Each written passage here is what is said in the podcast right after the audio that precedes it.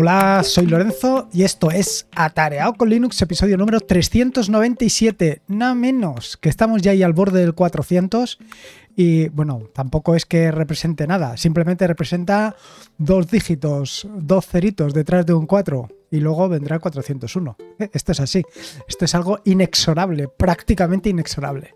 Bueno, en este nuevo episodio del podcast te quería hablar sobre cuatro noticias o sobre cuatro eventos o sobre cuatro cosas que han estado sucediendo, que han sucedido o que van a suceder dependiendo cada una de ellas cuando se desarrolle en el tiempo. Lo primero es, y probablemente de lo que más me haya impactado, aunque no impactado, ¿cómo te diría yo? O sea, me ha llamado la atención, pero la realidad es que impactarme a lo que realmente estoy haciendo actualmente, pues no me ha impactado absolutamente nada. Y no me ha impactado absolutamente nada porque no lo utilizo. Y me refiero a Atom. Sí, a ese eh, entorno, bueno, a ese editor de texto con grandes posibilidades y sobre todo altamente configurable. Eh, lo cierto es que hace muchísimo tiempo que no utilizo Atom. La realidad es que más tiempo eh, llevo sin utilizarlo del tiempo que lo he utilizado. Pero lo que sí que es cierto y lo que es completamente indudable es que Atom marcó un antes y un después. Si no conoces Atom, decirte que es un editor de texto que fue implementado en su momento por GitHub y que marcó un antes y un después para muchos desarrolladores. Yo eh, hace unos cinco años o una cosa así, escribí un artículo en, eh, que vine a titular algo así como Probando Atom en Ubuntu para escribir Markdown y me llamó bastante la atención y creo recordar que lo estuve utilizando durante algún tiempo. Pero bueno, poco a poco pues eh, lo he ido dejando de lado. Lo he ido dejando de lado por diferentes entornos de desarrollo o por diferentes herramientas para editar texto. Algunas pues con interfaz gráfico y otras sin interfaz gráfico. El hecho de que haya sido algo impactante esto de que Atom, bueno, pues que hayan decidido discontinuar el proyecto de Atom, pues es importante porque, como te decía, has, marcado un antes y un después. Eh, Atom nació de la mano de GitHub con el objeto de ayudar a los desarrolladores pues, a tener un entorno de trabajo, pues sobre todo muy personalizable, muy configurable. Y actualmente, pues realmente no tiene sentido. Y no tiene sentido porque Atom ha sido desplazado, igual que muchos otros editores, por eh, Visual Studio Code o Visual Studio Coding. A ver, no recuerdo exactamente cuál de los dos era el de Microsoft, que es completamente libre. Uno de los dos, quiero decir, tiene algo de, de mm, alguna parte que es privativa o los dos son completamente libres. Bueno, no recuerdo. Al final, eh, cualquiera de estos dos, lo que la realidad es que han venido a resolver o a reemplazar por completo Atom. Y digo que han venido a resolver o reemplazar en el sentido de que, tal y como sucedía con Atom, eh, Visual Studio Code es completamente personalizable. De hecho, en su momento le dediqué varios artículos, incluso algún que otro wallpaper de estos con atajos de teclado que pues, pues te van a facilitar mucho el adaptarte a este entorno de desarrollo, a este IDE o a este editor de texto, según tú lo que quieras ver. Al final, la gran ventaja que te ofrece tanto Atom como Visual Studio Code es que son perfectamente eh, personalizables. Quiero decir que los puedes adaptar a tu flujo de trabajo. Y esto es mm, verdaderamente el potencial que tienen. ¿Qué inconveniente tienen? Bueno, pues que básicamente tienes que adaptarlo a tu flujo de trabajo, tienes que personalizarlo, tienes que pues añadir aquellos complementos eh, que necesites. Y no solamente esto, también necesita o tiene una pequeña curva de aprendizaje. No es una gran curva de aprendizaje, pero necesitas un poco sí conocer cuáles son los atajos de teclado más interesantes con los que, bueno, pues con los que deberías de trabajar, con los que deberías de, de enfrentarte. Eh, esto es algo, esto es una pelea con la que yo llevo desde hace mucho tiempo, en el sentido de que eh, por mucho que quieras, que aunque te instales el mejor editor de texto o el mejor editor de código, si no lo conoces, si no conoces los atajos de teclado, si no conoces eh, las, las interioridades de ese entorno de desarrollo, pues prácticamente pues, no te sirve de gran cosa. A mí, en mi caso, eh, lo cierto es que hace bastante, bastante, bastante mucho tiempo que he pasado de utilizar tanto Atom, por supuesto, como Visual Studio Code y como bien sabes, actualmente es NeoBeam el que parte el bacalao en mi, entorno de trabajo, en mi entorno de desarrollo. Y es así porque sucede un poco como ha sucedido con Visual Studio Code, en el sentido de que he conseguido con NeoBeam adaptarlo exactamente a mis necesidades. He podido añadir esos plugins, esos complementos que me permiten trabajar con mucha comodidad. Y no solamente esto, sino como ya comenté en alguna que otra ocasión, una de las grandes ventajas que me ofrece NeoBeam es que por un lado es mucho más ligero que cualquier otro editor, pero por otro eh, he conseguido mm, con determinados complementos alcanzar grados de personalización y grados de productividad mucho mayores que con cualquier otro editor de código. Así, pero con cualquiera.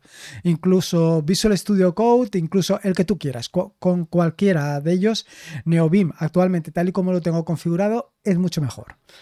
Cierto es que, como ya he comentado en más de una ocasión, si el tiempo que le he dedicado a NeoBeam lo hubiera dedicado a Visual Studio Code o a cualquier otro editor de textos, eh, pues actualmente probablemente no estaría diciéndote esto, pero actualmente estoy muy cómodo, estoy muy satisfecho con el desempeño que tiene Visual Studio Code en mi equipo. La segunda de las noticias de la que te quería hablar es una noticia que seguro que te va a llamar la atención. Y es que resulta que Microsoft ha hecho una donación de 10.000 dólares al proyecto Nome. La verdad es que cuando leí esta noticia, pues me llamó la atención, igual que te habrá llamado a ti la atención, por el hecho simplemente de eh, que Microsoft haya hecho una donación al proyecto Nome. Cuando en cualquier momento yo hubiera pensado que Microsoft, mm, por supuesto, no conoce Nome. Luego, leyendo un poco eh, el trasfondo de esta noticia, lo que he visto es que es eh, algo que se realiza, si no me equivoco, mensualmente y en el que eh, los trabajadores de Microsoft deciden a quién hacen esa donación, esos 10.000 dólares, a quién se los donan de los proyectos de eh, software libre o de open source. Creo que es open source, no es software libre. Creo que es open source. Si no, no me equivoco, era open source. Entonces, ahí sí que tiene más sentido que hayan pues trabajadores que en un momento determinado pues utilicen Nome y que, en fin, hayan decidido dedicarle o darle o, otorgar esa, em, ese premio o esa donación precisamente a Nome. Y tiene todo el sentido del mundo. Creo que actualmente Nome está haciendo un trabajo excelente. Creo que, mm, vaya, eh, la, situación en la que se encuentra es una situación, yo te diría que idílica. La llegada de GTK 4 creo que ha supuesto un antes y un después. Y el trabajo que están haciendo, como te digo, a mí me resulta muy impactante. Por esto, que haya una donación de Microsoft a NOM, pues me parece excelente. Y no solamente esto, sino también eso que venía diciendo, que es una donación que hace Microsoft todos los meses a determinados eh, proyectos de software libre, algo que deberíamos de hacer todo. Yo recientemente, creo que, o sea, este mes, eh, la donación, no recuerdo ahora quién se la ha hecho. Ahora mismo no recuerdo. Y por cierto, tengo que hacerle la donación a NeoBeam porque la verdad es que también estoy muy, pero que muy contento con el funcionamiento de, de esta herramienta. La verdad es que está funcionando espectacularmente. Otra de las cosas que te quería comentar es Tagger. ¿Qué es Tagger? Bueno, pues Tagger es una aplicación implementada en GTK 4 y creo que eh, no estoy muy seguro si está implementada con Rust o está implementada con JavaScript. No lo sé. Pero bueno, esto es un poco lo de menos. Hasta el momento eh, yo estaba utilizando una aplicación para, bueno, hasta el momento no, hace tiempo utilizaba alguna aplicación también de NOM para precisamente esto, para el tema del tagueado de los audios a ver si me explico. Tú cuando eh, tienes un MP3 o a ver, que supongo que FLAC también se permitirá, te permite una metainformación adicional al archivo, ¿no? En un MP3 tú puedes ver el título, puedes ver el autor, puedes ver incluso el título del, del, del álbum, puedes incluso que vaya una imagen dentro del álbum, en fin, que tienes allí un dentro del álbum o dentro del archivo, dentro del archivo. Tienes toda esa meta información que tú puedes editarla y modificarla. Como te decía, hasta hace algún tiempo estaba utilizando una herramienta, eh, recientemente la he desplazado por completo y actualmente utilizo un script y con ese script y a partir de alguna información que extraigo de, por ejemplo, las notas del podcast o cualquier cosa de estas, es de donde pongo tanto el título como la imagen, etcétera, etcétera. Pero eh, anteriormente, como te digo, creo que era, eh, bueno, no me acuerdo, es igual. Em, la herramienta que estaba utilizando, pues se ha visto desplazada precisamente por Tagger. Eh, Tagger ahora mismo solamente la estoy utilizando pues un poco por consulta para ver exactamente que lo que hace el script lo hace correctamente, que todo queda bien, bien eh, tagueado, que toda la meta información queda en su sitio. Bueno, pues esto eh, se hace exactamente con Tagger. Tagger es una de esas aplicaciones que actualmente están entrando dentro del ecosistema de de NOM con básicamente las guías de diseño de NOM, eh, con, vaya, en fin, con, con, tal y como actualmente marca NOM que tienen que ser las aplicaciones. Y la verdad es que es espectacular. Como las últimas que he comentado, por ejemplo la de Foliate para eh, ver libros electrónicos y otras más, pues todas tienen el mismo aspecto, la misma guía de diseño y, son espectaculares. Vaya, sinceramente, tiene un aspecto visual muy, muy enriquecedor y a mí me gustan mucho. Y es por esto, es precisamente por esta razón por la que te quería traer eh, esta herramienta para que le pegaras un vistazo. Ya, te digo, yo actualmente pues no la estoy utilizando o solamente la utilizo para la parte visual, para ver exactamente que lo que he tagueado utilizando eh, los scripts ha funcionado perfectamente, pero en tu caso, si no sabes qué herramienta podrías utilizar para modificar la meta información que hay en tus archivos MP3, esta es una herramienta que seguro, seguro te va a gustar. Entiendo que actualmente está disponible única y exclusivamente para eh, Linux, pero supongo que será fácil portarla también a otros entornos, tanto Windows como MacOS. Bueno, eh, está ahí, ahí está la posibilidad. Y luego, por último, te quería hablar sobre otra herramienta más que probablemente conozcas y probablemente utilices, que es Plex. Y es que recientemente han liberado Plex para Linux. Me refiero que Plex ha incluido dentro de su catálogo de aplicaciones eh, para distribuir entre las distintas plataformas Plex para Linux. Y además en dos versiones. Una que es Plex normal y otra Plex para HTPC, es decir, Plex para verlo en pantalla grande. Y bueno, como de costumbre, fantástico. ¿Cómo lo ha distribuido? Por paquetería Snap. Y esto es precisamente algo de lo que te quería contar o de lo que te quería o que quería recalcar hace algún tiempo. Y es que en su momento Ubuntu con el movimiento de Snap eh, yo creo que hizo un gran trabajo intentando o consiguiendo que muchas de las eh, empresas que hasta el momento no distribuían software para Linux consiguieran hacerlo de una manera relativamente cómoda, práctica, pero sobre todo que lo hicieran. Y es algo que venimos reclamando todos, ¿no? Todo el mundo, pues en un momento concreto, reclama que alguna aplicación concreta que utilizamos o que utilizábamos en otro entorno de escritorio, en otro sistema operativo, pues que se viniera también a Linux. Pues esto es algo que Ubuntu ha conseguido a través de la paquetería Snap, que los propios eh, fabricantes o los propios desarrolladores, por ejemplo en este caso Plex, hayan decidido eh, o hayan decidido mm, migrar o crear una aplicación exactamente para Linux. Y esto es fantástico.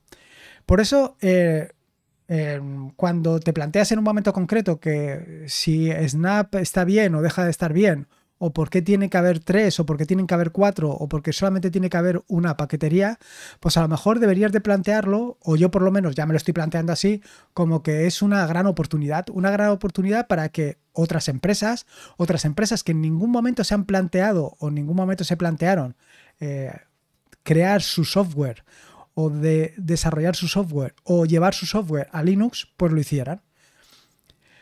Em, no solamente es esto, sino como conté también en el capítulo anterior del podcast, también introduce algunas mejoras considerables, como es la posibilidad de dar y conceder permisos, exactamente igual como supone con Android. Entonces, bueno, pues te vas a poder encontrar con que hay determinadas aplicaciones que única y exclusivamente están disponibles en Flatpak, otras aplicaciones que solamente están disponibles en Snap y otras aplicaciones que están pues en la paquetería tradicional. Y no solamente esto, sino que los desarrolladores, por ejemplo Microsoft como comentaba anteriormente, o en este caso Plex, han decidido portar sus herramientas, portar sus aplicaciones, portar sus, eh, su software a Linux a través de Snap, gracias al esfuerzo que en su momento ha estado haciendo em, Ubuntu o Canonical para conseguir que otros, que otras empresas, otros eh, fabricantes empaqueten para Linux. Por lo tanto, yo creo que es una opción o que es algo a tener muy en cuenta, ya una posibilidad y una, ¿cómo te diría? Un enfoque que a lo mejor te deberías de plantear. Yo por lo menos ya lo estoy planteando así. Quiero decir que eh, me parece muy interesante este movimiento. Me parece interesante porque al final lo que queremos es poder utilizar las herramientas que a nosotros nos convengan dentro de nuestro ecosistema preferido. Si estás actualmente en Linux y quieres utilizar herramientas que no tienes, pues probablemente te tengas que cambiar de eh, ecosistema o te tengas que cambiar de sistema operativo. Pero si dentro de tu sistema operativo las tienes, ¿para qué cambiar? Si te las pueden traer, si te las van a traer, esto es fantástico. En fin, que yo creo que, pues eso, que tenemos que darle un poco una vuelta a todo esto que hablamos del tema de las paqueterías y enfocarlo desde el punto de vista que más nos interesa a todos, que es la posibilidad de tener eh, todas las aplicaciones que quieres en tu ecosistema preferido. Y poco más, esto es un poco de lo que te quería hablar. Estos son los cuatro temas que he estado leyendo recientemente. En las notas del podcast te dejaré enlaces a estos cuatro asuntos para que los puedas leer con más detenimientos. Y poco más, recordarte que este es un podcast de la red de podcast de sospechosos habituales, donde puedes encontrar fantásticos y maravillosos podcasts. Puedes suscribirte a la red de podcast de sospechosos habituales en feedpress.me barra sospechosos habituales. Y por último, y como te digo, siempre recordarte que la vida son dos días y uno ya ha pasado, así que disfruta como si no hubiera mañana. Y si puede ser con Linux, y en este caso con Plex, Atom, eh, por supuesto Microsoft y Nome, mejor que mejor. Un saludo y nos escuchamos el próximo jueves. Hasta luego.